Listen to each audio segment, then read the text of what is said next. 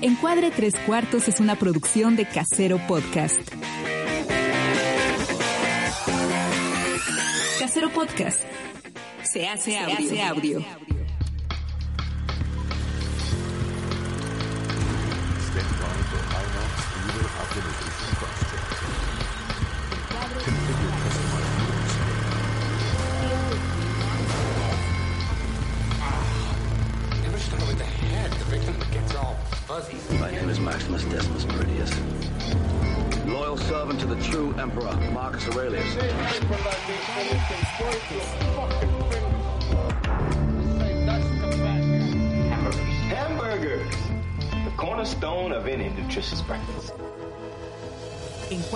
Tres Cuartos. Un podcast de cine.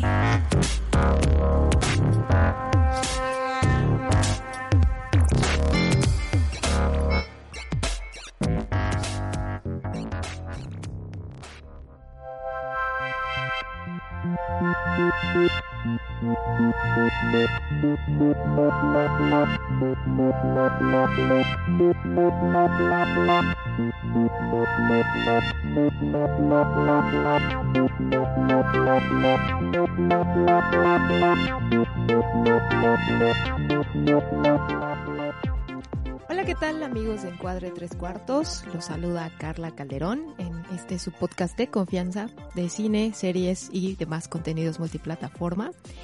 En esta ocasión estamos llegando a nuestro podcast número 39, si no me equivoco. Ya casi llegamos a los 40, muchachos. Y como cada fin de semana le doy la bienvenida a mis compañeros de podcast. ¿Cómo estás, Chino? Qué voz tan dulce. Así de, hola, buenos días. Buenos días, pescaditos. Yo soy Carla Calderón y están en Encuadre Tres En Cuartos. Encuadre Tres Cuartos. Es, es, es como la, ¿se acuerdan de una de una locutora que leía poemas y ponía Ah, canciones de- claro. de, así nada más te faltó así como arrastrar un poco más la voz. Como a medianoche, ¿no? Ajá. Sí. Sí, ¿cómo se llamaba? No recuerdo cómo se llamaba, pero bueno, continúa Mariana con la... Brown. Mariana Brown. así. Mariana, Brown. Sí, tenía Mariana una Brown. voz muy peculiar. Pero bueno, voy a, voy a ensayarlo para la siguiente a ver si me sale. Tenía una voz muy peculiar. Sí, entonces. ah. ¿Ya? Hola, yo soy chino.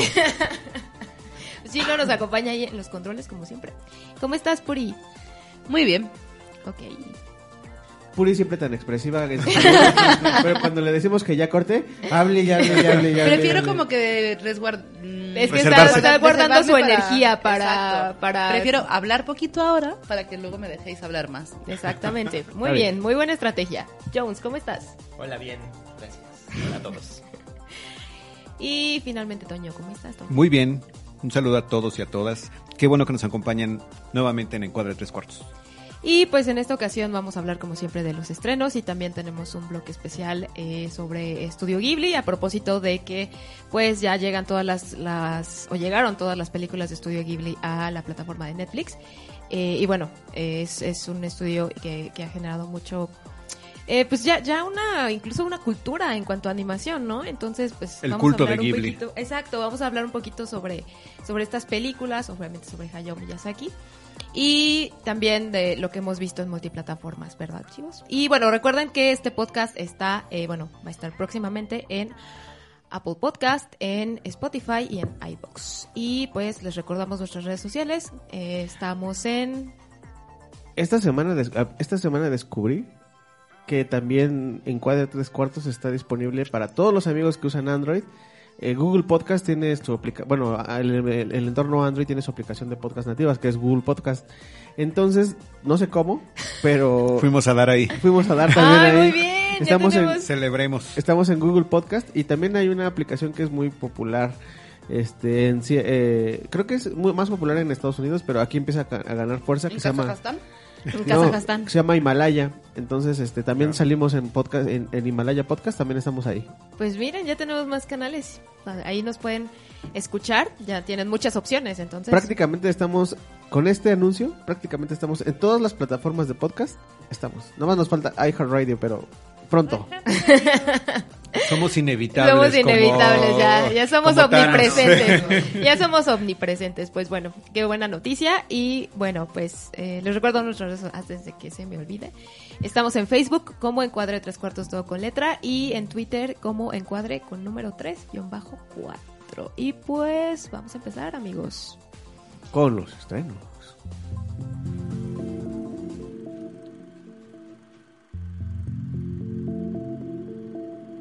Estrenos.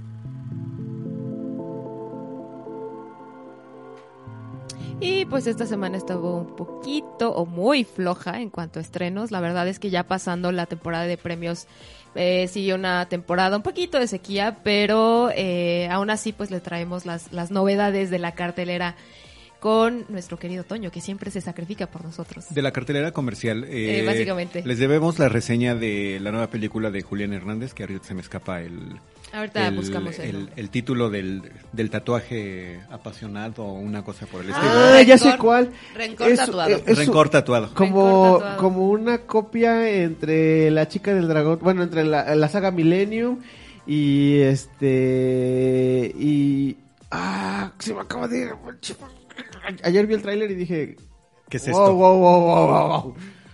Pues se las debemos, de verdad. Este fin de semana prometo ir a darme una vuelta a la cineteca para, para ver qué tal está la nueva película de Julián Hernández. Eh, y sí, la cartelera comercial está flojísima. La verdad es que me sorprende qué pocas ganas le echaron los distribuidores para esta semana, que es una, un fin de semana muy concurrido porque pues es en el día de San Valentín, entonces era obvio que muchas parejas optaban por ir al cine para, para celebrar. Eh, Pero todos iban a ir a ver Loco por ti con Jaime Camil. pues no me atreví, me dio miedo ir a, a ver Ay, Loco por estoy ti. muy decepcionada de que no hiciste el sacrificio final de ir a ver Loco por ti por todos. Es que yo pensé que era más, en mi caso, el sacrificio de ir a ver Sonic, la película, porque pues yo no soy un apasionado de los videojuegos y es una película netamente infantil, entonces sí era como muy... Era una osadía de mi, de mi parte ir a ver eh, eh, Sonic, pero la verdad es que la disfruté bastante. Me sorprendió porque pues yo no entendía nada de la película, es decir, no tenía yo ningún tipo de referencia del videojuego, entonces iba yo con el, el criterio abierto para que me deja- para que me sorprendieran. Me sorprendió gratamente, es una buena película de matiné, de matiné infantil, por supuesto. El- es una película que no va más allá de su función que es entretener. Eh, imagino que quienes son fans de, del juego de, de Sega, Sí, negro. de Sega, eh, lo disfrutarán mucho más. Mucho de la gente que estaba ahí en el cine conmigo la disfrutó horrores, se, se emocionaba, gritaba. A mí me sorprende que haya niños, o sea, Sonic todavía es famoso entre los niños. Sí. O sea, todavía tengo- existe el juego de Sonic Yo tengo para- un sobrinito que es súper fan y trae su mochila de, este, de todo Sonic es de todo. Sonic, todo es Sonic. Pues va a disfrutar chica, mucho la película, porque Pero- incluso cuando eh, una de las una niña un, eh, de- en la historia le, le ofrece los tenis que supongo son los tenis oficiales del, personaje, eh, la expresión de ah en todo el cine fue de me perdí de algo. Entonces, está bastante entre- entretenida. ¿De, de qué se trata? Sonic escapa de su planeta porque todo el mundo quiere de su poder. Un poder que, que se transmite, se puede obtener también en, en sus espinas porque él es un, un erizo. Eh, llega a la Tierra y tiene que permanecer oculto hasta que ya no puede...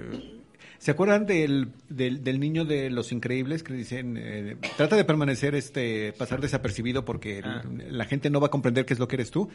Algo similar le, le sucede a Sonic hasta que ya no puede eh, permanecer tanto tiempo porque el personaje de Jim Carrey, que lo hace bastante bien, está en modalidad la máscara.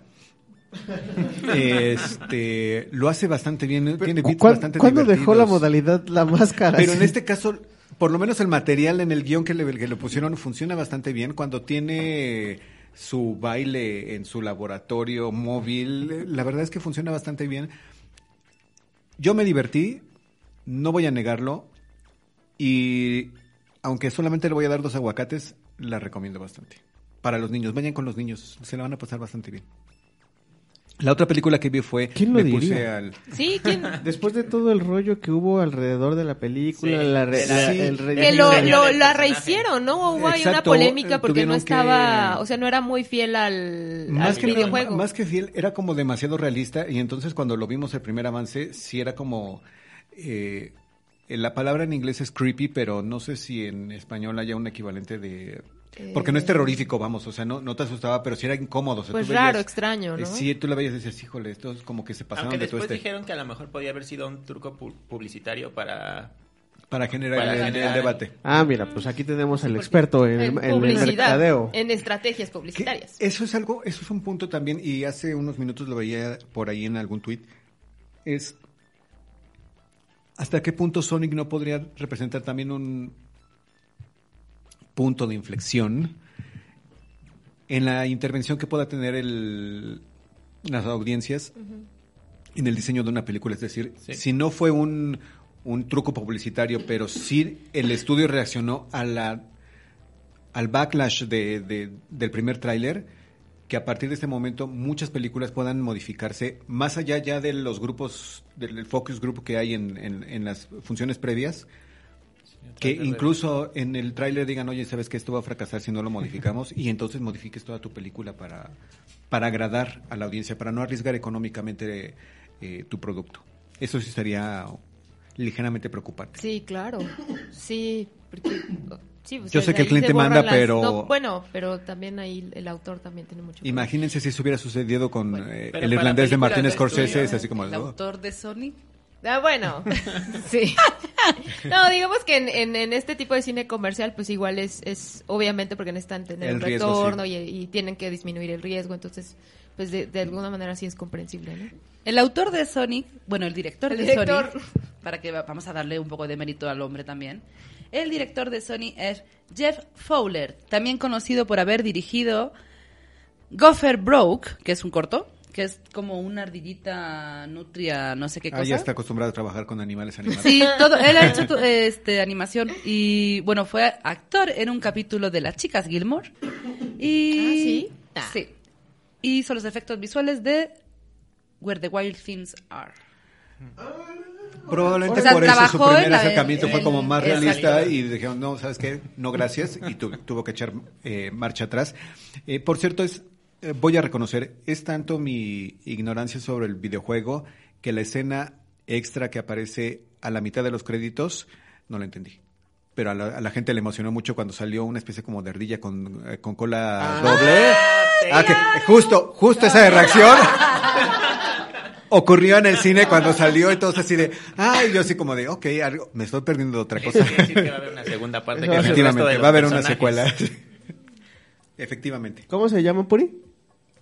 El chisme ese no sé cómo se llama. Terry, ¿no? No, No, Tails. Uno se llama Tails, y el otro se llama Knuckles. Ah, sí. ¿Hay dos? Ajá. Eh, Bueno, aquí es... A ver, Una Sonic. naranjilla. Ya, no, y es spoiler, hembra, ¿no? porque no, y es hembra, entonces... Consta que yo no hice el spoiler, yo les dije, no entendí el... Bueno, no, sí, porque yo fui que dije que era una... Ay, pero es que lo estoy buscando en internet, pero todo lo que me salen son como las imágenes actuales Las actuales. y ya no sé quién es. Bueno, pues va eso promete que va a haber una secuela.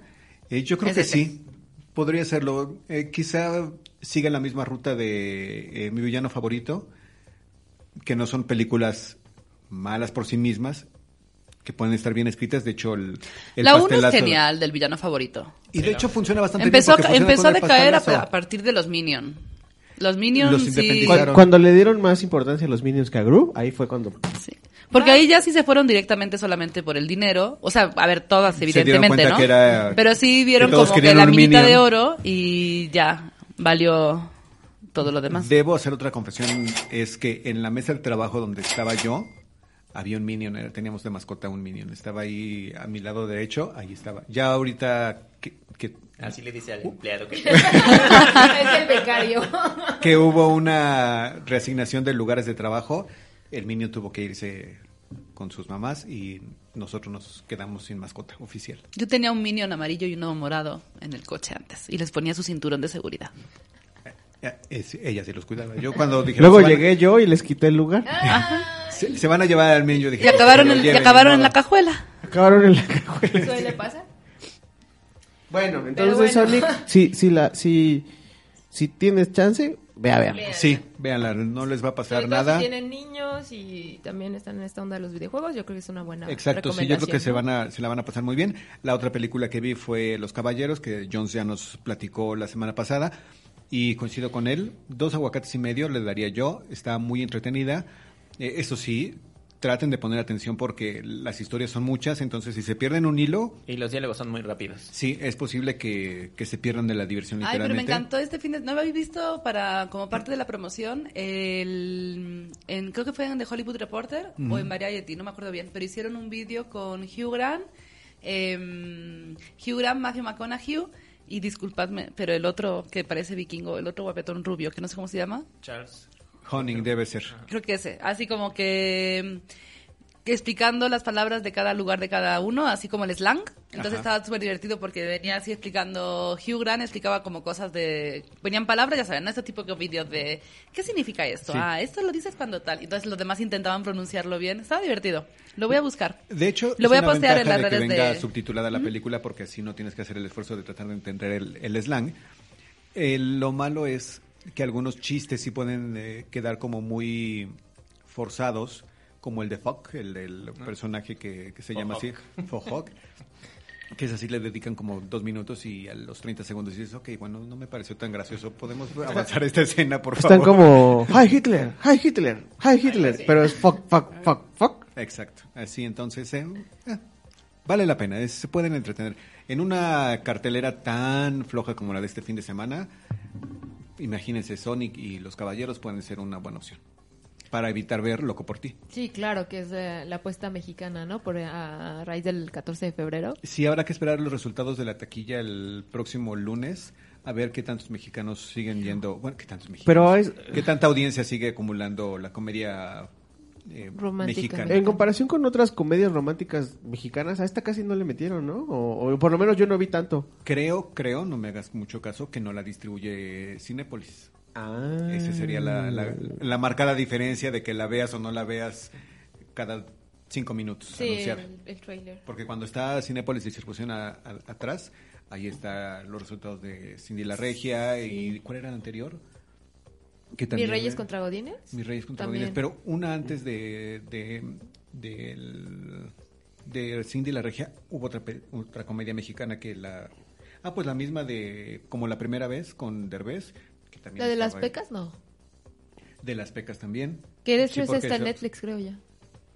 La vi. véanla graciosa la película ¿A ti sí te gustó la otra, no? La de las pecas. sí Pues hay, hay que ver esas películas. Bueno, si quieren.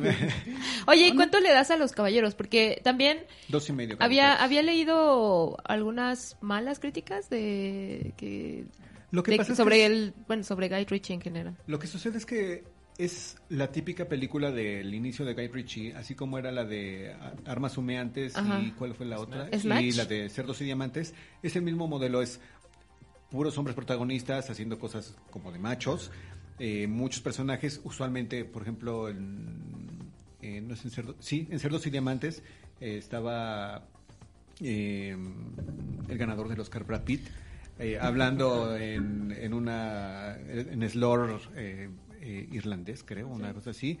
Aquí es un poquito la referencia de, de, de Folk Folk porque son cosas que sabe manejar muy bien Guy Ritchie. Ya después se metió en, en Sherlock Holmes y hizo una con Madonna creo un- Ay, sí. ¿Hizo Creo una con. Madonna? Sí, Ah, Madonna a sí, pero Con este Ah. Rupert Everett, no me acuerdo. Ah, no, esa ¿O era de Guy Ritchie, no, esa es la de la comedia romántica Ah, esa. no, olvídalo, no. Pero sí hizo una con Madonna. Una con Madonna, creo. Entonces, este, sí ya se metió en otros, en otros rollos más industriales de, de Hollywood, pero aquí es como, como volver Esa a sí sus no la he visto.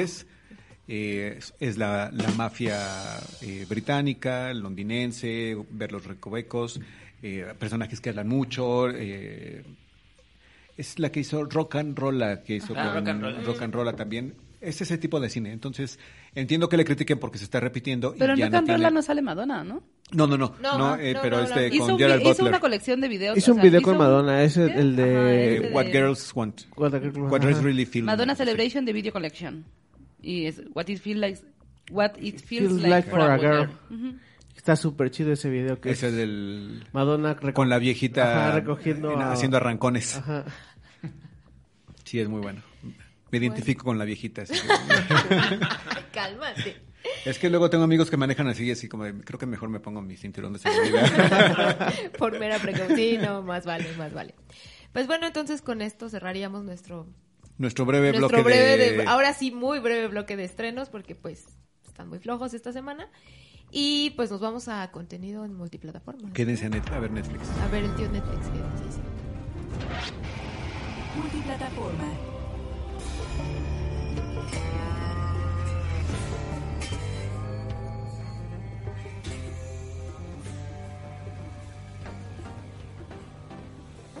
Y pues a pesar de que era el, eh, es una, digamos, fue una semana bastante melosa, amorosa por la fecha, ¿no? El 14 de febrero. Eh, aquí Jones apostó por más bien el terror. no sé cómo. ¿Cuál, cuál, cuál fue tu ¿Qué viste? motivación? No sé, ya debía muchas de terror. En octubre ya. casi no vi nada de terror, entonces dije, Es que no, tengo San que ponerme al Valentín también es una buena fecha para ver películas de terror, porque... Muchas- Y, de hecho, si ves la cartelera, estaba todo un poco dividido entre comedias así medio chafonas, pero también había estrenos de terror, porque pues te vas arrimando. Sí, claro, porque la cita, cine de terror, te vas arrimando. Sí, pues no sé por qué decidí ver películas de terror, pero... Es que no hay que tener excusa para ver cine de género. o sea, puedes verlo cuando Y empecé por ver Suspiria de ¿Qué te pareció? Luca Guadañino, Guadañino. Guadañino. Guadañino. Nosotros la vimos hace como tres meses, pura, cuatro meses. No, la hace vimos como un en- año. La vimos, ah, sí, sí, ya tiene un año. Las vimos en- cuando recién la subieron a, Cuando la subieron a Prime. La verdad es que el- la trama o la premisa me interesó. La voy a contar primero. Es de una bailarina de ballet. Yo no, la gente que nos escucha que luego no sabe ni de qué estamos hablando, ni de qué es la película, ni de qué nada. Bueno, primero es un remake de una película de Darío Argento de los 70. Eh, Así es. eh, esta película trata de una bailarina estadounidense que llega a Berlín de la posguerra, con todo el muro de Berlín y estos como permisos para pasar de un lado de, de Alemania al otro. Entonces entra a la academia de ballet y descubre que, o bueno, más bien no descubre, más bien tú descubres que está dirigida por brujas. Y ahí es donde empieza como todo En el sentido literal de la palabra, no es porque las maestras Sean malas. Sí, sean Sean malas, malas. son brujas. Literalmente son brujas. Me gustó ahí escenas este, donde hacen como la coreografía de ballet y la relacionan también con asesinatos mágicos. Esa parte está interesante. Pero llega un punto a la mitad de la película que, que, o sea, que como que te va perdiendo, ¿no? Así como que dices, bueno, sí, pero quiero saber qué va a pasar, qué va a pasar. Y cuando finalmente pasa la escena como más interesante de la película al final, dices, tanto tiempo pasó esto y nunca me llevaste de la mano para decirme que esto también podía ocurrir. Me gustan las escenas, no me gusta cómo se llevó, este, ¿Cómo llegó ahí? cómo llegó ahí. Ahí la última escena, la verdad es que es increíble. La actuación de Tilda, bueno, sale Tilda Swinton como una de las maestras brujas. Está Dakota Johnson como la, la bailarina recién llegada. La inocente bailarina. Y también sale Chloe Grace Moretz. Entonces sí tiene un buen cast. Tilda Swinton está increíble. Eh, sí tiene muy buenas escenas. Muy bien coreografa- coro- coreografiadas. Pero siento que el pacing de la película no es el correcto. O nunca te explica cómo pueden llegar ahí. No sé ustedes si ya la vieron, ¿qué les parece? Sí, a mí al final ya me cargó mucho la película. O sea, tenía muchísimas ganas de verla. También, claro, son de nosotros. Me acuerdo que la vimos un viernes de estos de semana súper larga del trabajo y tal, pero teníamos muchísimas ganas de verla y ah, venga, que hay que verla. Y sí es verdad que yo al final estaba ya en plan de, por favor, ya, ya estuvo. Me gusta mucho, lo que tú dices está muy chido, lo de la parte de las coreografías, con los rituales y con los, eh, como con los hechizos, ¿no? Con como toda esta parte del hechizo que se hace con la, con el baile. Eso está muy bien, la parte cuando se ve arriba y abajo, o sea, eso está, está muy bien contado, pero no llega a ser una película tan redonda como podrías esperarte, ¿no? Sí, sobre todo por esa parte de que sí, al final pasa algo que es muy sorprendente, pero durante toda la película te cuentan otras cosas que la verdad son medio aburridas y dices, pues mejor me hubieras contado cómo pudo haber llegado aquí esto, ¿no? Entonces yo le doy dos aguacates. Ah, ¿y solo dos?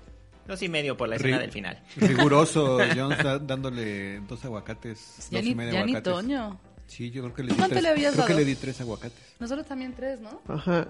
A mí es Digo, no es como que haya mucha diferencia ya de no tus dos aguacates y medio, pero... No, creo que yo sí la vi en el cine, pero ya no me acuerdo. Es que se me, se me hizo que también, o sea, es pues, redondeando, o sea, el- la- es una película muy larga. En realidad, este, la original dura como hora y media, ¿no? Y esta eh, dura dos horas y pico, ¿no? Dos horas Entonces, eh, todo lo que metieron aparte se me- es, fue rellenar innecesariamente. Eh, a mí, la verdad, lo que sí me gustó un buen fue bueno, la música, el, el, el, el pianito del Tom York. Ah, sí, Eso, así yo... Creo que eso, por eso yo, yo le daría eh, el, el, el medio aguacate que le falta. Que le falta tu calificación. Nada más por eso. Pero este. pues, eh, recu- recuerdo el día que la vimos, era así, igual, viernes en la noche. Puri eh, a veces como que daba la Yo di cabezada. cabezadas. Y yo decía, pues ya empezamos, no podemos, no puedo parar, tengo que terminar esto. Entonces, pues este. Sí hubo momentos en el que también me sentí medio, medio cansadón, pero pues. La, la terminé. Bueno, sí. Prueba Y superada. Está en Amazon, creo que es como de Amazon Originals. Sí, la compró Amazon. Este, y pues ya luego también vi Oz, Nosotros, de Jordan Peele. ¿Qué te pareció, Jones? A ver, cuéntanos, porque A aquí ver, tenemos una discusión. A ver, el tema de esta película es que ya lo hemos contado con esta tres veces, entonces vamos a intentar hacerlo rápido. Rapidísimo. Pero si ya saben de qué se trata. Sí. Ya lo hemos contado, sí. Entonces, yo solo voy a decir que es mucho mejor Get Out. Porque Pero a mí no ¿es me gusta. ¿Mejor que Get Out o No. mejor Get Out? Es mejor Get Out Sí, que eso ya lo hemos dicho también aquí. Porque Coincidimos. sí, la trama está muy chida y toda esta idea de que de los doppelgangers está muy buena. Pero al final no tiene sentido que ¿Verdad? ¿Verdad? hayan estado ahí todo el tiempo y que hayan seguido las acciones bajo tierra. Hasta voy a decir para no hacer más spoiler. No, no, no me hizo sentido. O sea, sí me divierte toda la película, pero eso, digo, bueno, pero pues es que en realidad eso no es una explicación, o mejor no hubieran explicado nada, ¿no? Y ya. Yo tengo que reconocer que a mí... Espérame, espérame.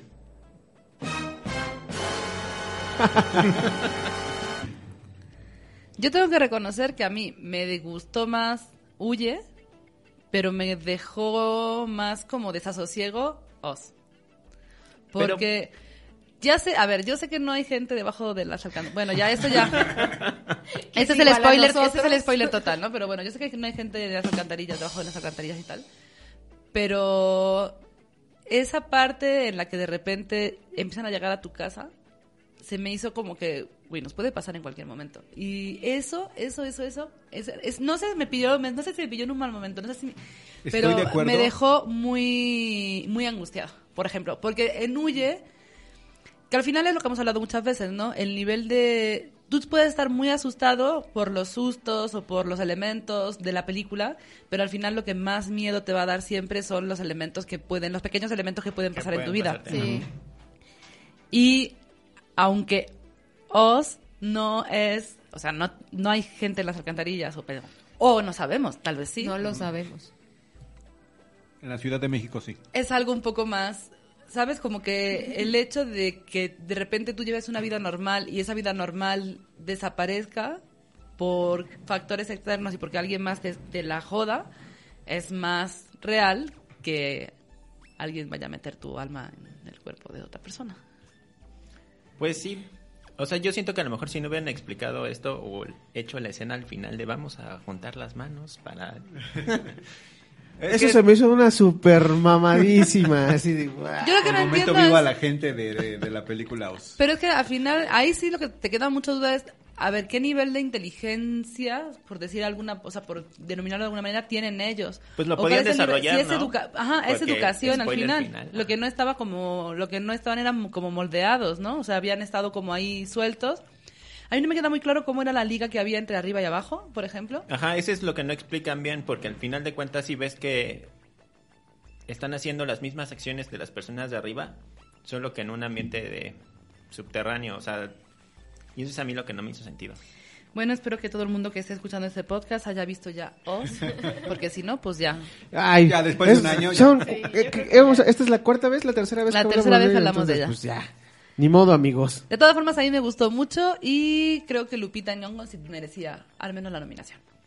Y ya mi trilogía de terror. ¿Pero de cuánto la le das? semana. Ah, le doy tres aguacates. ¿Tres? ¿Le das más que, que, Que que, Suspiria. que Suspiria? ¿Y Es que me- se me hizo más divertida. Ah, bueno, está bien. Está bien. I got five on it. Y finalmente Halloween, vi Halloween la versión nueva. Ah, yo pensé que habías visto la versión Ah. antigua. Esa ya la he visto antes. ¿Quieres que hable de la versión antigua? No. Harás Otro referencia día. ahorita que... A ver, ya, vamos a comprometernos a hacer un especial de slasher ya, por favor. Estoy de acuerdo. Va. Ok. En marzo tendremos un especial de slasher. ¿Por qué en marzo? Pues porque sí. Pues porque así lo hemos decidido ahora. Porque no vamos a esperar hasta octubre. Que finalmente esta versión de Halloween nueva hace este pues homenaje a todas las películas de slashers. Ya saben, así de bueno, vamos a, a ponerle. Y en ese momento, pum, Pum, los mata. Le ponen. Pum, se mueren. Rápido la trama, pues Michael Myers está recluido en un asilo desde hace mucho tiempo. Eh, juega mucho con este también envejecimiento de ay, Jamie Lee Curtis. Es ahora la abuela, entonces tiene que cuidar tanto de su hija como de su nieta. Y ella está obsesionada con Michael Myers y al parecer, aunque Michael Myers nunca lo dice realmente, él también se supone que él está obsesionado con, con ella. Hay como dos investigadores asesinatos que van a entrevistarlos tanto a él como a, como a Jamie Lee Curtis. Y pues resulta que van a transferir a Michael Myers y obviamente se escapa durante esa transferencia y empieza a matar a toda la gente del pueblo en Halloween. Entonces, pues la única que se da cuenta de que eso puede suceder es Jamie Lee Curtis, que está preparada y es así como esa típica gringa que tiene en su sótano un montón de armas, eh, este, trampas para todo. Y pues salen a la cacería de, de este Michael Myers.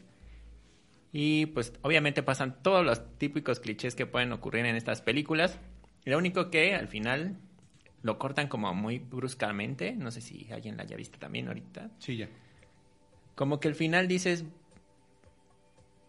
no sé, debe revivir. Bueno, sabes que a lo mejor lo ponen como para continuar, ¿no? Pero ¿Cuántas versiones ya van de Halloween? muchas. hay tres, hay, son tres prim- las tres primeras de... Bueno, sería Halloween 1, Halloween Halloween 2, que 2. Y hay una, hay una prevista para 2021, ah, no, anunciada para 2021, Por que es. Halloween, Halloween Ends. Y hay una de Halloween 20 que esa fue malísima. Yo pensaba que era Halloween H2O. 2000, Ah, sí, esa. por el 20 aniversario y habla también tiene a, a Curtis en el elenco. Y a esta solo porque al final no me gustó, le doy dos aguacates nada más. Ahorita que lo mencionabas, es curioso cómo en, dos franquicias traen a sus protagonistas originales y las vemos avejentadas, pero, pero luchonas dirían por ahí, como es Terminator y ahora Sí, Halloween. justo pensé también en, en Sarah O'Connor. Pues es que eso es- este tipo de personajes femeninos de antes, como- y también incluiría ya a Sigourney Weaver de Alien, este que sería como el máximo representante, pero sí eran así como de pues como que aguerridas, ¿no? Así de pues yo no me voy a dejar, voy a luchar. Entonces, pues sí lo vuelven a traer y pues ahora el chiste es que pues ya están viejos, ¿no? Bueno, este Michael Myers que es aún más anciano no se nota, le disparan mil veces y pues, no se está muriendo. Y sigue ahí. O sea, tiene 80 y sigue matando. Su ok. pacto con el diablo de no morir nunca. Y para seguir matando Y a, gente. y a pesar de que solo va caminando así a dos kilómetros por hora, alcanza a todo el mundo Ah, sí. y los mata a todos. Sí, típico cliché. Típico cliché. Deberíamos hacer un, un programa así como de clichés de, en, en- tanto en el cine de comedia romántica, bueno, más bien en las comedias románticas, en, en el cine de terror, cosas así. Tenemos una rúbrica, cliché de cine, vida de cine. o sea, una sección. Va, va, pues hay que preparar algo al respecto porque estaría muy bueno analizarlo, ¿no? Pese para abril. Va, me late. Primero el slasher. O finales el de cine marzo. del la- slasher y luego ya hablamos de, de los clichés. Eh, y bueno, ya, entonces ya con eso cierras tu, Sí, mi trilogía tu de trilogía de la terror semana. de la semana del 14 de febrero. Muy bien, Jones. Mientras unos tuvimos una semana de terror en el trabajo, Así Jones es. No, yo tres también. películas de terror Yo creo que ya no lo vuelvo a hacer porque vi las películas de terror antes de mi terror laboral. Entonces no lo y no llamaste, lo llamaste. No desconectaste del miedo. Exactamente. Y bueno, también por ahí, eh, ¿Vieron ustedes Klaus? Nosotros nos preparamos para el Oscar, para apoyar Klaus con conocimiento de causa. Ah, teníamos pendiente desde Navidad. Lo que pasa es que como nos habíamos ido y tal, no habíamos podido como que sentarnos bien a verla. Así que el fin de semana pasado, el sábado antes de los Oscar, como tampoco pudimos salir porque yo seguía estudiando, eh, hicimos nuestro pequeño sesión doble de cine de animación pre-Oscar y vimos Klaus y vimos Te doy mi cuerpo. Si es que alguien aún no los han, vi- no han visto aún estas dos películas, la verdad es que las recomendamos muchísimo. Klaus es una película de Navidad, pero no hace falta verla en Navidad en realidad, porque no es como tan, o sea, es navideña, pero, pero no es tan, O sea, no es como referente tanto a la Se puede ver fuera de se puede temporada. ver fuera de temporada sin ningún problema, porque a mí me preocupaba un poco así de, ay, y ahora estamos en este mood de... Pero no, se puede ver en cualquier momento de, del año sin, sin ningún problema. Y está muy bien. Bueno, a mí, a mí, a ver, vengo sesgada porque, pues, Tim Klaus, sin haberla visto, hone- honestamente. Porque la verdad es que está muy chido que una película que se ha hecho en un estudio en Madrid, que no se ha hecho en Hollywood, que no se ha hecho en Canadá, que no se ha hecho en estos grandes mecas del cine de animación y de los efectos visuales, sino que se ha hecho en un polígono industrial de Madrid, haya podido ganar los Annies, haya podido estar nominada a los Oscar y haya vivido como que este, este sueño, ¿no? Que realmente esta parte que dicen de, o esta parte que es real, ¿no? De, de cómo la industria de la animación va trayendo a gente de todo el mundo y va formando gente de todo el mundo, que sí es muy global, cómo realmente sí esto está, está ocurriendo, ¿no? Y cómo el director de la- del estudio, em, que se formó en, que estuvo trabajando mucho tiempo en Estados Unidos, luego regresa a España, pone su estudio, trae gente de todo el mundo y pueden sacar adelante un proyecto con producción española, porque es una cadena de televisión la que empezó a la que empezó a darle forma al proyecto cuando aceptó em, financiarla, aunque luego también invitaron a Netflix porque no había dinero suficiente con lo de la tele. Y es- está chido que realmente sí ocurran, es- cosa que sí haya otros puntos donde se estén creando cosas, ¿no? Que no tengas que estar pensando, bueno, si yo me quiero dedicar a esto, me tengo que ir fuera de mi país, Sí, me tengo que ir fuera. que emigrar a- Exactamente. a Hollywood. En o este sea, que caso, sí puedes Unidos, hacer, sí. exacto, que sí puedas hacer ese tipo de cosas en tu lugar de origen, está muy chido y esa parte me gusta muchísimo, me gusta mucho que se haya reconocido el trabajo. La verdad es que la animación está muy bien hecha para por no ser en la animación a la que ya estamos acostumbrados, porque retoma un poco entre el 2D Entre el y la 2D animación tradicional tradicional, pero claro, por supuesto, con todo el apoyo de la tecnología actual. Y la historia está... A mí la historia me gustó mucho. A ver, es del típico... Seamos realistas, es una película de animación, con lo cual tiene esta moraleja para niños y tiene toda esta parte de lo que importa es ser buena gente, pero no cae como que no se, no se hace cursi, los personajes están muy bien definidos, todos tienen como una motivación, todos tienen como muy bien explicada cuál es el perfil que hay detrás de, de ellos. A mí me gustó bastante. A mí lo que me gustó es que cómo relacionan todos estos mitos navideños o mitos de Santa Claus en específico a cosas que pudieron haber sucedido realmente y que hayan inspirado eso. Eso es a mí lo que más me atrajo de la película. Yo sin demeritar, eh, me voy a salir un poquito de la conversación sobre el- la historia, pero tengo una teoría de por qué apareció nominada al, al Oscar, sin demeritar la calidad de la, de, la, de la película, que es suficiente para merecer ese y otros premios.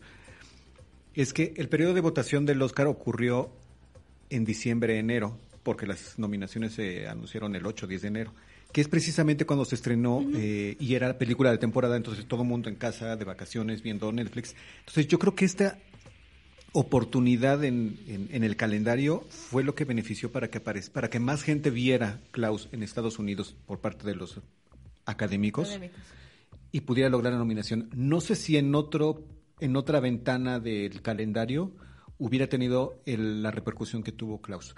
Insisto, más allá de la calidad. Esto es no estoy hablando de la calidad, sino de la oportunidad de decir, suéltala ahorita porque es evidentemente no eh, sería muy difícil que si la estrenaran en si la subieran a Netflix en, en junio, julio y la gente dijera, "Ay, sí, en verano vamos a ver una película sobre eh, la reinterpretación del mito de Santa Claus."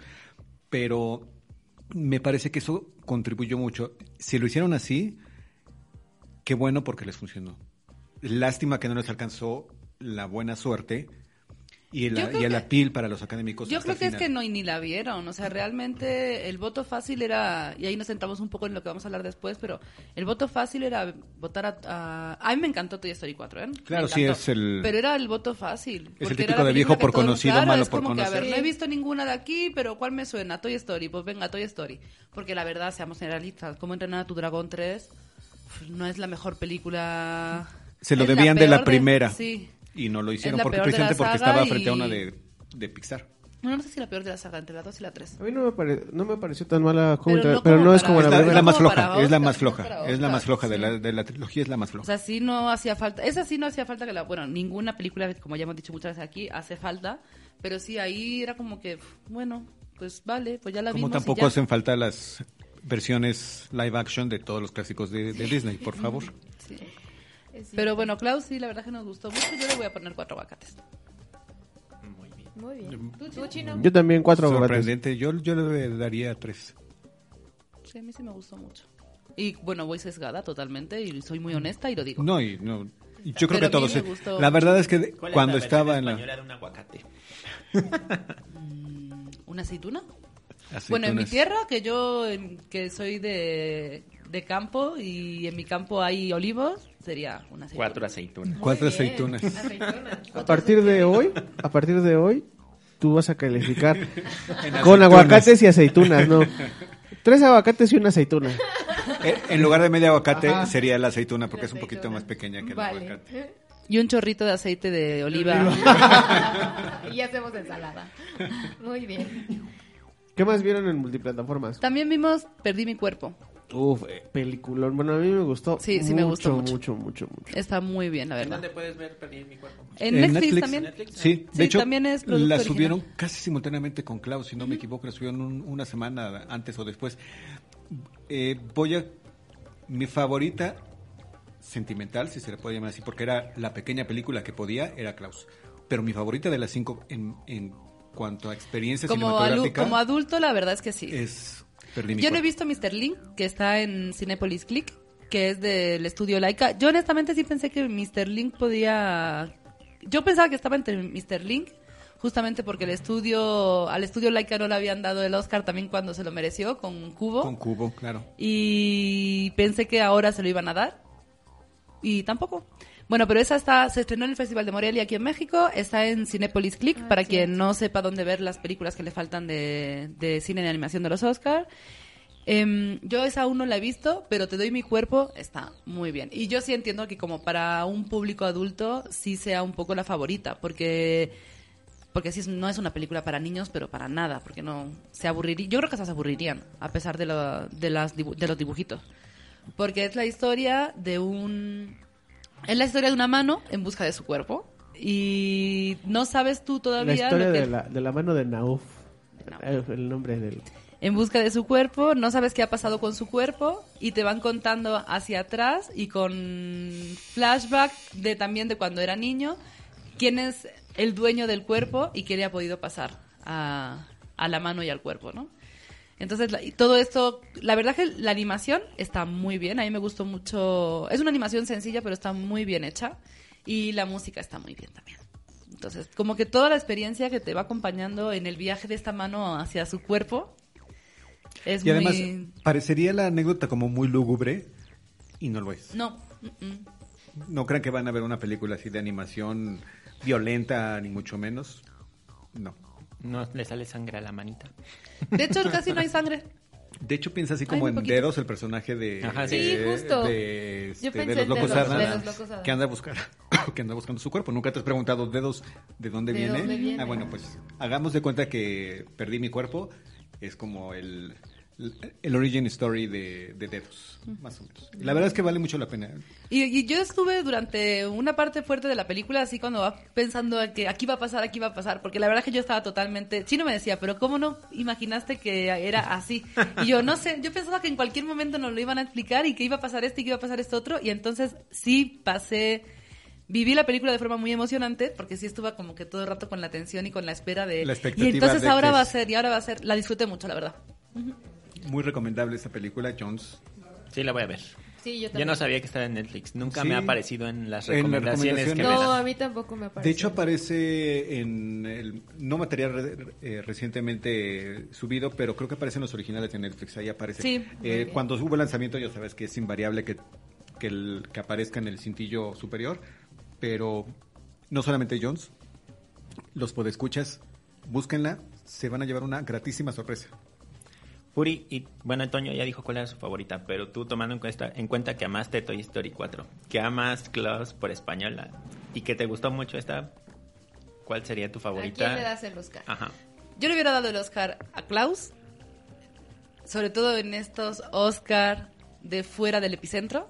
O sea, yo sí le hubiera dado el Oscar a Klaus. Mm, creo que mi favorita, a falta, de, a falta de ver Mr. Link, también es Perdí mi cuerpo.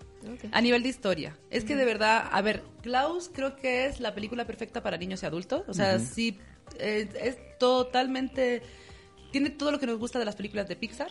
Exacto. Y a, a comentar. está ahí, ¿sabes? Es una película que no que no aburre a ni que no aburre a mayores, que que te emociona, que a pesar de tener este cliché del personaje que evoluciona de ser un egoísta a ser del un tipazo, sabes que va que va a acabar así, pero aún así todo el personaje te va tiene sus personajes tiernos, tiene la niña que no habla español, o sea, eh, tiene todo lo que te lo que te gusta de una película de animación para niños y adultos.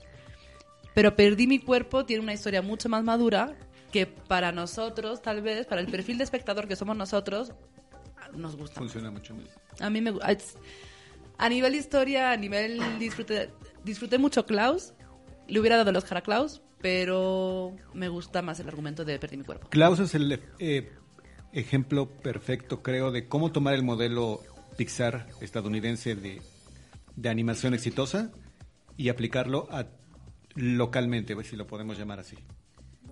Porque tiene la sensibilidad de una película extranjera, es decir, fu- hecha fuera de Estados Unidos, pero con una manufactura muy, muy alta. Y al final no hay que olvidar también que, bueno, que Sergio Pablos, que es el director de la película y el director del estudio, se formó, o sea, él es el creador del concepto de Gru, de mi villano favorito y de los Minions. Entonces trae todo ese aprendizaje, o sea, no es como que llegué yo y aprendí, no, pues ya trae todo ese aprendizaje Sí, de, cómo esa armar escuela, esa ¿no? historia, así. Que los Minions serían como estos habitantes del pueblo que van a, a golpearse todos los días. ¿no? Puede ser. Yo veía a los Minions más como los, los gordos de las familias opuestas que al final que al final pasa algo con ellos. Casi, Spoiler, casi un casi spoiler. spoiler, casi spoiler. Pues bueno, eh, con esto cerraríamos nuestro Nuestro recalentado nuestro de- recalentado en multiplataformas, pero eso nos da paso a seguir con eh, el estudio Ghibli, que ya está en Netflix. Ajá, el estudio Ghibli que ya está en Netflix y que Jones preparó algo Así es. A ver si les gusta. preparamos A ver, algo pero especial sobre ¿qué, eso. qué, platícanos, que más o menos una introducción.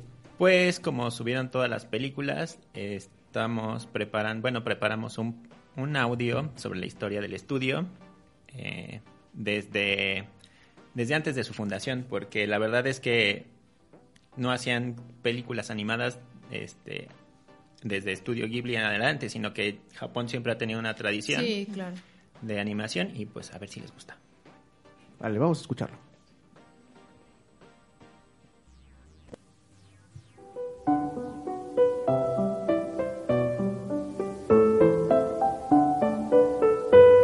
Una de las grandes apuestas del tío Netflix para competir con el tío Disney este año es poner una colección de películas del llamado Disney japonés. Estamos hablando de Studio Ghibli, así que haremos un repaso por su historia.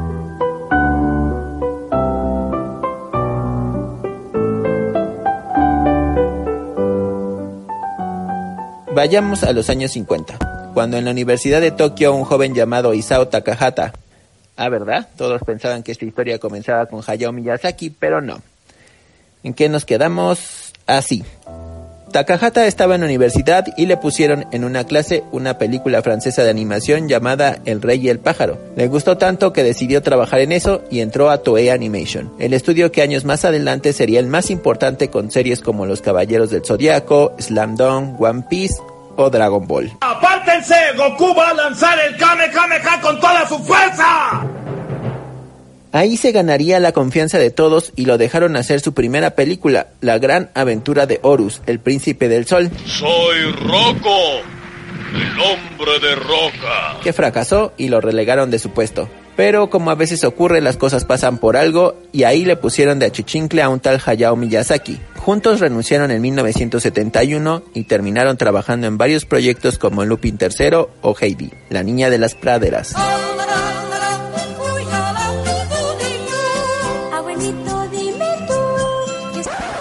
Casi una década después, la tercera pieza necesaria para armar el estudio llegó a la historia, Toshio Suzuki, un reportero que fue encomendado a ser el editor de una revista especializada en anime llamada Animash, con poco conocimiento del tema, así que decidió contactar a Takahata y Miyazaki, pero estos lo rechazaron. Poco después Miyazaki dirigiría el castillo de Cagliostro, y ahora sí le concedió la entrevista y se hicieron muy amigos. Tanto que un día Miyazaki le empezó a contar sobre una idea loca que tenía sobre una princesa que vivía en un mundo donde los humanos estaban en guerra contra la naturaleza. Suzuki quedó maravillado y empezó a buscar contactos para que Miyazaki lograra hacerla. Sin embargo, el proyecto era rechazado porque cintas así de grandes solo eran financiadas si existía un manga que fuera muy popular. Así que lo que hizo Suzuki fue publicarle su manga en Animash y así nació Nausicaa del Valle del Viento.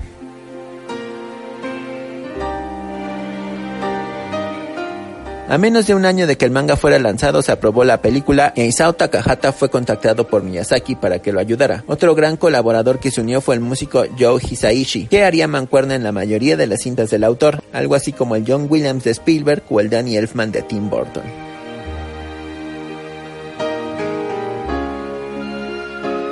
Sin embargo, el estudio que aprobó la cinta era pequeño y las demandas de Miyazaki eran extremas para la película, hasta que entró Hideaki Anno, a quien se le encomendó animar a un monstruo gigantesco. Esto es relevante porque Anno luego pasaría a animar sus propios monstruos y robots gigantes en una serie llamada Neon Genesis Evangelion. ¿Le suena? Vaya, ¿es por eso que piloteas un Eva?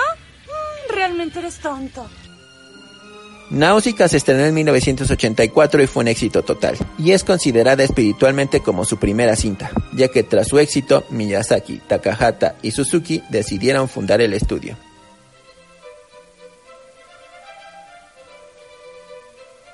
La primera película bajo el sello de Ghibli sería El Castillo en el Cielo, que cambió su nombre internacional por culpa de nosotros, los países de habla hispana, ya que originalmente se llamaría La Puta, y pues no, ¿verdad? Su luz apunta hacia la puta. Dile al general que partiremos a la puta como planeamos. Esta es la historia de un huérfano que conoce una niña que cae del cielo y juntos buscan llegar a una isla flotante. A pesar de llevar muchos años de su lanzamiento, en 2013 se proyectó en TV en Japón y rompió el récord en Twitter al evento más mencionado en el país con más de 140 mil tweets en un segundo. 1988 sería muy importante para el estudio. Por un lado, Miyazaki lanzaría Mi vecino Totoro, que daría la mascota al estudio en una cinta llena de magia que hasta tiene un gato bus.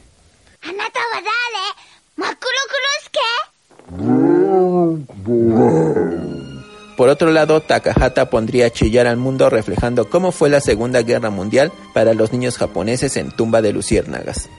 21 de septiembre de 1945. Esa fue la noche donde morí. Un año después, Miyazaki asestaría un éxito en taquilla con Kiki entregas a domicilio, y así Ghibli continuaría con grandes películas como Porco Rosso o Susurros del Corazón, solo por mencionar algunas porque la verdad es que la mayoría son joyas. Pero en 1997 llegaría una que sobresale aún más, La Princesa Mononoke, la película más épica de Hayao Miyazaki, que fue para el momento el anime más caro que se haya producido, pero también se convirtió en la película más vista en Japón, aunque el récord le duró poco porque después estrenó Titanic.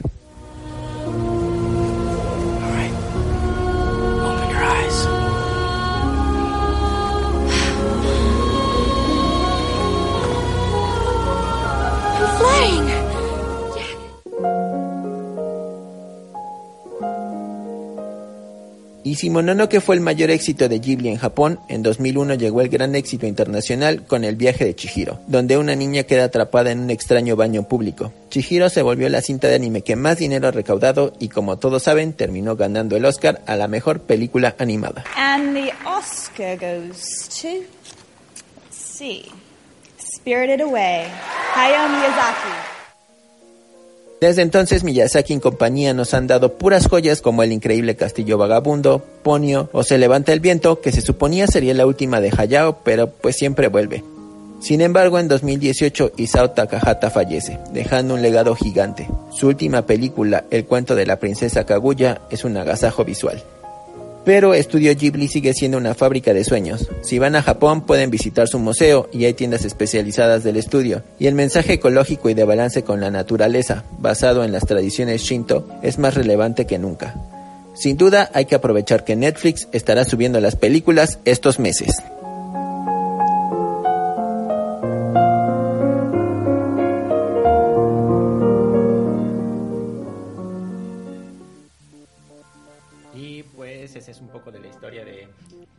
Hayao Miyazaki y compañía. Espero que les haya gustado y pues damos pie a platicar cuál es su película favorita del estudio. Híjole, es que sí es difícil porque la verdad es que cada una tiene algo que, a- alguna cosa que te deja pensando, sobre todo, a mí me gusta mucho el- cómo eh, Miyazaki eh, retoma o refleja o, su- o cómo construye a sus heroínas, por ejemplo. Me gusta muchísimo. Y, y cómo las enfrenta a diferentes dilemas y cómo pues salen, salen adelante. Entonces, a mí me gusta mucho el viaje de Chihiro, de hecho fue la primera película que vi del, del estudio Ghibli porque pues fue la más la internacional y la que tuvo más ruido y todo.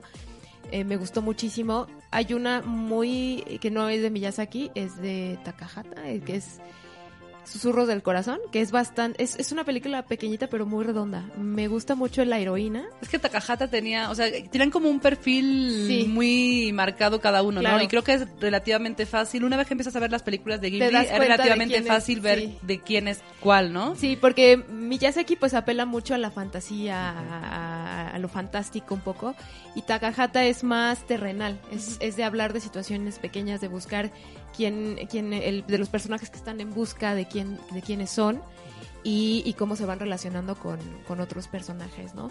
En Susurros del Corazón pues es la historia de esta niña, no recuerdo el nombre, em, que, que quiere, quiere escribir, pero pues escribir es muy difícil. Luego conoce, conoce a un chico que también tiene, eh, quiere ser, no, no recuerdo, eh, creo que es zapatero. No, eh, quiere hacer violines. Ajá. Quiere hacer violines. Eh, y cómo estas dos, estos dos eh, personajes se van encontrando y van creciendo y van encontrando su camino, ¿no? Entonces, Que, de todas formas, creo que Suspiros del Corazón tampoco es ta- de No, no es cierto. Es del de- otro tercero que de es otro- Yu- Yoshi, ah, Yoshifumi Kondo. Entonces creo que nada más fue productor, Takahata. Sí, bueno, son productores siempre Sí. Miyazaki y, y Takahata. y Takahata. Ajá, sí.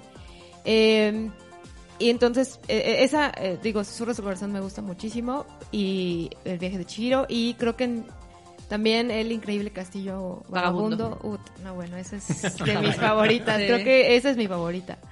O sea, incluso la música. O sea, tengo, a veces escucho el soundtrack porque es preciosa. O sea, es preciosa. Y en mi cabeza puedo ver como las escenas del castillo, así como moviéndose. Hace mucho que no veo el castillo. Voy a volverla a ver. Es, es, a mí me- es- yo la he visto como tres o cuatro veces porque es como de, siempre recurro a ella, no sé, me gusta muchísimo.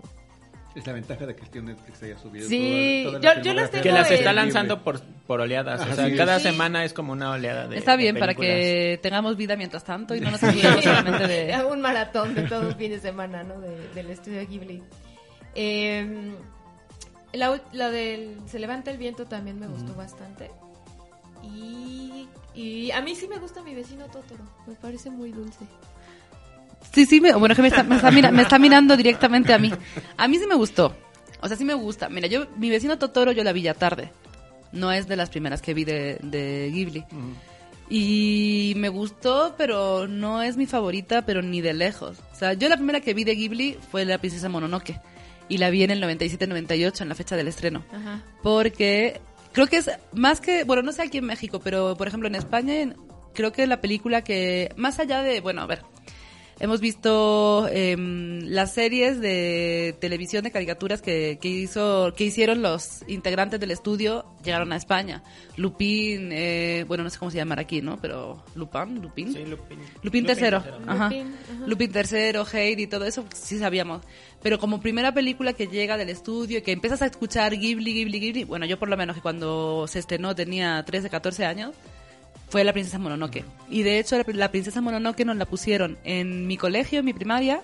Los viernes hubo una, durante un tiempo nos pusieron como unos, para los niños que vivíamos cerca, bueno, todos los niños vivíamos cerca porque por el sistema escolar en España es así, pero los viernes por la tarde pues, nos ponían películas y tú podías ir por la tarde, o sea, fuera del horario escolar. Ah, pues esta tarde a las 6 es la película para quien quiera venir.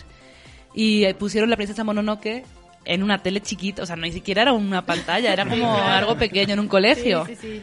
Y, y ahí fue donde yo descubrí La Princesa Mononoke, la primera vez que la vi. Y me encantó. Mi favorita sentimentalmente es esa, pero creo que mi favorita como obra es el... Ay, Chihiro. El viaje de Chihiro. Sí, porque creo que sí es la película que tiene todo, todo, todo, todo lo que representa el estudio. Sí. Aunque sí, mi corazoncito y mi sentimentalmente, la princesa de Mononoke fue la que me abrió a eso, ¿no? Y aparte el argumento que tiene de toda la parte de la ecología, era un momento también en el que estás como formando un poco tu personalidad de hacia dónde quieres como que moverte, el tema de la ecología nos interesaba mucho cuando pequeños. O sea, la princesa de Mononoke sí me gustó muchísimo por eso, o sea, sí me formó como en esta parte de hay más cosas más allá de Disney, hay más cosas más allá de las caricaturas tradicionales a los que estamos acostumbrados. Los niños podemos ver también un cine más adulto, digamos, en caricatura. Y de ahí ya, pues te digo, Chihiro sí fue, sí es como mi favorita a nivel obra. No he visto aún la de. Ahí está que es tristísima, porque la tengo original, pero me da. La, la tumba, de la las tumba de las luciérnagas. porque me da mucho, mucho. Es muy... es creo, que, muy- creo que necesito tener- encontrar un momento para verla bien. No, yo, yo, yo, o sea, la primera vez que la vi, o sea, yo Sí, lloré, es, yo- es llorar inevitablemente, o sea, es, es muy, muy triste, es como de las películas animadas más tristes que he Sí. visto, entonces... Pero sí, luego también, bueno, pues con lo que hablábamos antes, ¿no? De que el cine de, Taka- de Takahata se nota mucho, por ejemplo, Recuerdos Sí, del ayer, ¿no? de Que es, Recuerdos un- del Ayer, que es una película totalmente adulta. Sí. Porque, bueno, para empezar, Estudio Ghibli no es para, solo para niños, ¿no? Pero que es una película totalmente adulta que un niño se aburriría, lo que hablábamos un poco con eh, Perdí mi cuerpo. Pero que tiene como esta, toda la sensibilidad del- de este cine de animación japonés mezclado con un argumento que podría haber sido una película perfectamente muy tema de humanos. Sí, o sea, muy... tiene como mucha, tiene todo, o sea, las películas del estudio es que hay, es, lo bueno es que hay una para todos, ¿no? O sea, nos quedamos un poco con las más internacionales, con las que más ruido hicieron y porque también son las que de verdad es que, claro, es imposible no mirar una película como El viaje de Chihiro. Que tiene un montón Pero- de elementos moviéndose al mismo tiempo. Sí, sí, sí, sí. Pero claro, también para llegar a ese punto tuvieron que pasar los 15 años o los 20 años que de películas anteriores a, a que llegáramos a la princesa Mononoke, ¿no? O, o a Chihiro.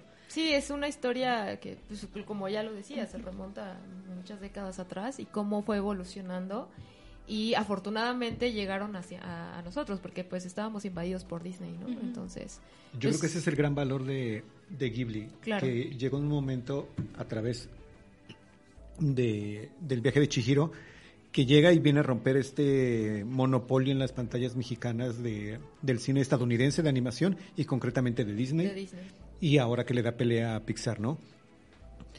Yo me pregunto, y eso es como una provocación para si el cine mexicano de animación retomara la narrativa tradicional, la oralidad que invariablemente tiene, si no haríamos un cine similar al del estudio Ghibli. Es decir, yo sé que hay un mundo de diferencia, pero creo que el cine mexicano de animación se ha acercado demasiado a las narrativas de, de Disney y ese tipo de cosas y hemos y podríamos tener una gran digo con la cantidad de, de leyendas y de tradiciones que hay Claro. en México de tener algo así adaptado de una manera muy efectiva y muy atractiva Más Sí. allá de la leyenda del, de, De la, la Nahuala y de o la de- sí de este de este universo de de animación mexicana La de que Día de Muertos, yo no la vi, pero una amiga la, la- me, la, me la contó y fue Ujú. como de, ¿qué pasó ahí a nivel de... Exacto, Porque, porque- igual a, a nivel técnica dices, está bien la película, sí se ve no, bien. no tenemos cosas muy buenas de Pero animación en cuanto al guion, nada tenía sentido. Nada, de verdad. Entonces, o sea, se, pudiendo haber retomado, o sea, como los elementos básicos de, del Día de Muertos y todo esto, de contar una historia, pues, que tuviera sentido, o sea, de verdad se volaron la... O sea, me Sí. contó unas cosas que fue como de... sí el final es ¿Tú sí la viste? sacado de de cualquier película, ni siquiera de animación de Estados Unidos, sino de una película de acción. Y lo mismo pasa con eh, la Liga de los Cinco, esta que acaban de estrenar hace un... que uno... De hecho, la frase publicitaria es, ellos no son vengadores, ellos son no me acuerdo cuál era la, la palabra con la que utilizaban en referencia al Ajá. cine de acción de, de Marvel. Eh, pero bueno, es una provocación que, que lanzo ahorita que estábamos hablando, que estamos hablando de, de Ghibli, que es si México no debería aprovechar esta narrativa tradicional, porque los japoneses tienen eso, una narrativa y una serie de leyendas Sí. medievales y, y mucho más atrás que bien podrían, este, que, que es lo que le dan la riqueza a su, a su cine de animación, me, me, me parece. Bueno, ¿y cuál es su favorita? Que no lo has dicho. Chihiro. Y después yo eh, incluiría a Totoro, porque es un caso similar al tuyo con el de la princesa Mononoke. Otra de las circunstancias es que aquí en México llegó primero Chihiro, si no me falla la memoria, y después, y, y el resto de las películas de, de Ghibli eran como, como el secreto a voces, era Pero como de- Mononoke no, estaba, no estuvo nominada al Oscar, pero según yo. ¿O por no- qué hizo tanto ruido Mononoke? Es que Mononoke de verdad No, hizo es que de repente empezó esta como Es que en España, bueno, lo cierto es que en la animación japonesa todo el mundo empezó cuando fue el boom de las caricaturas, este, tanto en México como en España, que fue con Caballeros del Zodíaco y Dragon Ball. Claro. En España la verdad es que sí estaban como un poco más adelantados y muchas de las cosas que llegaban a México pues llegaban en idioma español, Bueno, en llegaban... España ya Ajá. conocíamos a Heidi. eran filtrados, no, aquí también. O sea, Antes- sí, antes de los sí Caballeros del. Zodiaco Sí, y sí, de sí, o Dragon sea, Ball. ah, O sea, Heidi... Hablando, retransmitieron Jonas está hablando no de otra época. Sí, o sea, yo las- recuerdo que la veía de niña y luego ya en la secundaria otra vez, entonces, pero no, a mí aquí el boom creo que empezó con el viaje de Chihiro, o sea, yo tenía, ¿cuándo fue Más en eso? En el comercial, 2000, sí. ¿no? Más comercial. Sí. Y ya a partir de ahí empezabas como a, si te A la- buscarle, a te- te buscar y te dabas cuenta de que existía este estudio, pero en realidad fue por, por la nominación y porque... Todos empezamos a aprender el nombre Ajá, de, de Miyazaki. de entonces, Miyazaki. es que quiero ver a Miyazaki y el estudio Ghibli y entonces... Pero antes de todo. eso, este, no teníamos Si como... llegó aquí tarde o era un secreto a voces, Sí. era de, oye, ¿ya has visto esto? Y te pasaban eh, las copias eh, apócrifas de, de- Estuve mirando y no, no estuvo nominada Mononoke. Pues no sé en qué momento Es fue esto, Spirited pero qué bonito. precisamente. Qué bonito que sí. Qué bonito que en España sí llegó como en su época y yo pude verla en su época porque la verdad que sí, Sí. fue Sí. parte de mi formación también cinematográfica cuando era pequeña. Entonces, Precisamente por eso mencionaba de que cuando llega el viaje de Chihiro es así como de, a ver, espérense, hay otro mundo más allá de, Sí. De los píxeles de, de- de Disney y la, y la animación eh, 2D y, y- y hecha a mano, hay otras cosas. Claro. Y una de esas fue que pudimos conocer a, a Chihiro. ¿La tuya, Chino? La mía, la primera que vi de, de Ghibli fue Kiki entregas a domicilio. Sí, es de Ghibli, ¿no? Sí. Es que todos lo vieron así de- Te estamos escuchando con... Sí, ¿verdad? No, sí, sí, es de Ghibli. Sí, sí, a mí me gusta mucho esa película también. Es muy divertida. Sí. Y este. Creo que, por ser la primera, creo que es la que más me gusta. Eh, después me gusta La Princesa Mononoke. Yo no la había visto, la vi. Puri fue la que me dijo: Tienes que ver esto. Y la, y la vimos. Y este. Y me pareció larga, pero este. Pero tiene de todo. Larga, Pero pero divertida. Y Chihiro, Chihiro también me gusta un buen. Creo que ese, es la- ese sería mi tercer lugar. Y ya, este. ¿Cómo se llama este? Mi vecino Totoro. Eh, está padre, pero no sé. No es de mis favoritas, a pesar de que tiene los personajes más, este. Como entrañables y este Más y emblemáticos. abrazables de- Más abrazables. Este- Y creo que más, más comerciales, Sí. ¿no? O sea, sí. el, el- el- y aparte el, Incluso el logo, incluso el logo del de- estudio de Ghibli es el Totoro. Totoro. Totoro. Entonces, este.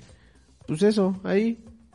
Creo que, ahorita que lo mencionó Carles, de toda esta filmografía que hay en el estudio Gilby, no hay una que tú digas tú, ay, no es Cars, pues, no tienen un Cars ahí que digas, Ah. ay, guacala, ¿qué, qué Ah, es esto? sí, O sea, son sí. para, es para Ajá, todas realmente- tienen a- algo que, Sí. este, tienen a muchos públicos y todas tienen algo que se te queda en la mente. Chúpate la Pixar. Sí, la verdad es que sí. Mi favorita es Mononoke y también incluiría ahí Tumba de Luciérnagas porque sí, la verdad es que sí la Bueno, veo es y que eso sí. es como de... Ay, la voy a ver este fin de semana. Bueno, es que Y yo creo que a lo mejor por lo que te estruja el corazón dices tú, no, mejor no la voy a poner en mis favoritas porque, porque es, Sí, es que es dura, pero también es, es preciosa, o sea. pega al, al corazón. Sí, sí te pega. Sí te pega en el coco. Y aparte si estábamos hablando con Jojo Rabbit de las perspectivas de la Segunda Guerra Mundial desde el punto Ah, de vista claro. alemán, ahí es una muy buena opción para ver también las perspectivas de los De japoneses. los los japoneses, claro. Sí, de cómo vivieron esa época, ¿no? Ujú. Y desde el punto de vista de los niños, como también en Jojo Rabbit. Aunque Justo. mucho más triste. Sí, no, bueno, mucho, mucho más triste. Pero bueno, sí, sí, es, es un debe y también, pues si está, hay que, hay Sí, que verlas. aprovechen. Aprovechen, Ya saben que con Netflix uno nunca sabe cuándo van a Sí. desaparecer el material. aprovechen que el tío Netflix las tiene Que ahí ya me di cuenta que cuando algo va a desaparecer, si eres muy como... Bueno, si tienes muy buena observación, te ponen como tres segundos hasta arriba en el lado izquierdo este, la fecha en que, En que caduca. caduca. Ok. Y ya solamente para terminar, mm, en esta, ya hemos recomendado en esta, en este podcast otros podcasts que también se dedican a, a hablar sobre cine. Yo ya he hablado de Todopoderosos. Todopoderosos tiene un, un episodio sobre Estudio Ghibli que la verdad es una delicia porque nosotros hemos hablado media hora, ellos hablan dos horas. El, o sea, si quieren escuchar la versión resumen de Jones en versión extendida, eh, lo pueden escuchar en, en este episodio de Todopoderosos. La verdad es que está bastante bien y si quieren seguir profundizando en el tema, se lo recomendamos mucho. Bueno, pues ¿Y qué hay para, qué Hay hay- que- los estrenos qué hay de la para siguiente la siguiente semana? Pues nada, vean Ghibli. Pues métanse a, Ne- métanse a Netflix y vean. Ghibli. y vean el- este, todas las películas del estudio Ghibli. bueno, nosotros, nosotros les proponemos que vean todo Ghibli. Pero si quieren ir al cine, eh, tienen pues algunas cosas que se van a estrenar, porque no sabría decirle que tienen opciones. Bueno, la película, el estreno comercial para ir rápido es El llamado salvaje. Supongo que se han ido al cine Ah, es últimamente. la de Harrison Ford, ¿no? Así Ah, es, no. es la película de Harrison México. Ford.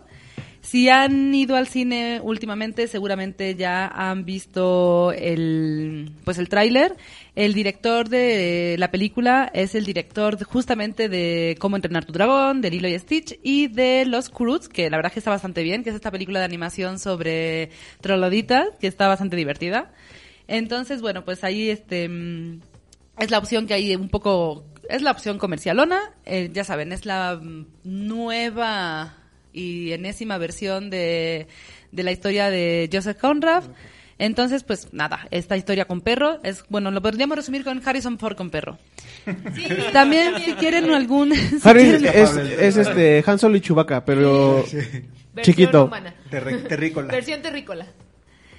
En un poco el estreno serio de la semana, eh, el poco drama de la semana, sería eh, Buscando Justicia em, con Brie Larson y Jamie Foxx, entre otros actores. También el protagonista es Michael, Michael B. Jordan.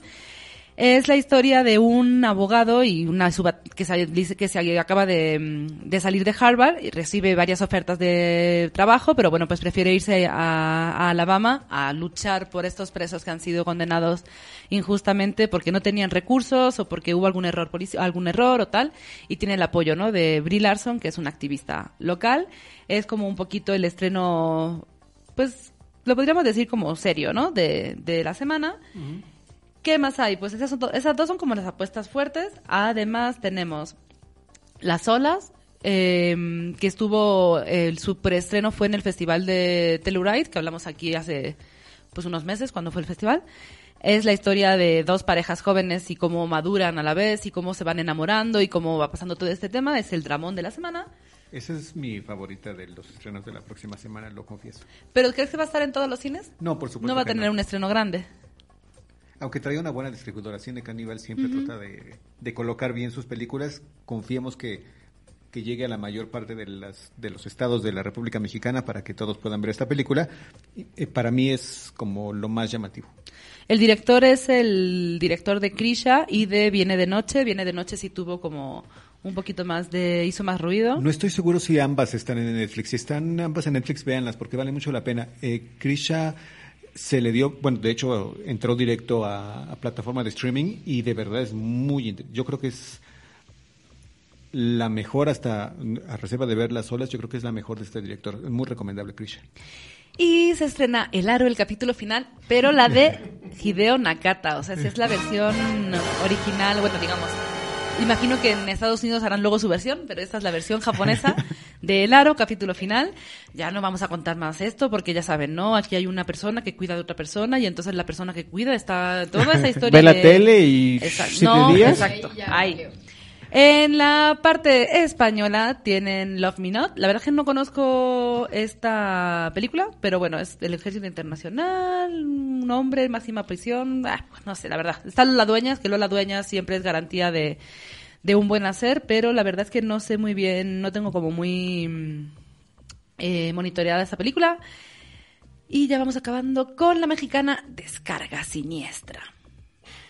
Descargas sin mostrar. Eso suena como Es de albur. terror. Suena como a que fueron al baño. Es la ópera prima Suena de como a un- cualquier típico mexicano que no tiene un antivirus en su computadora y baja un Descarga archivo pirata y miedo. bueno. Descarga vale. siniestra. Sí. Y a los siete días muere.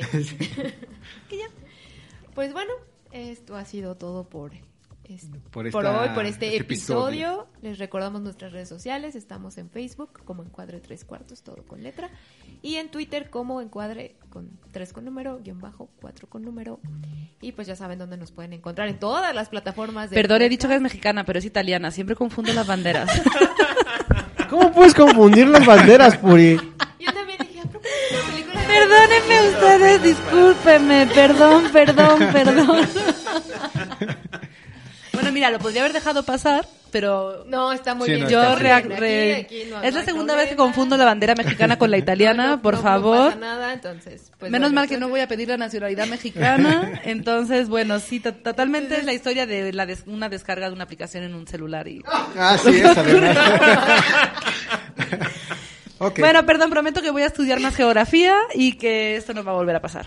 Ok, bueno, pues con esta explicación nos despedimos.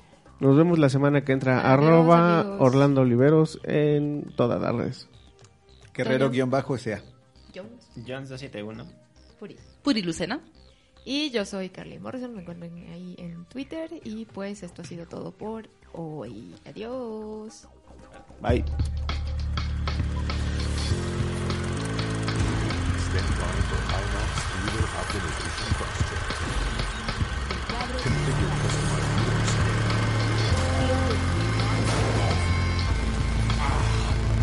start with the head. The victim gets all fuzzy. My name is Maximus Decimus Meridius.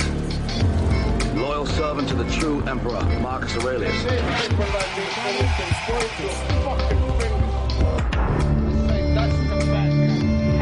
Hamburgers. Cornerstone of any nutritious breakfast. Encuadre Tres Cuartos. Un podcast de cine.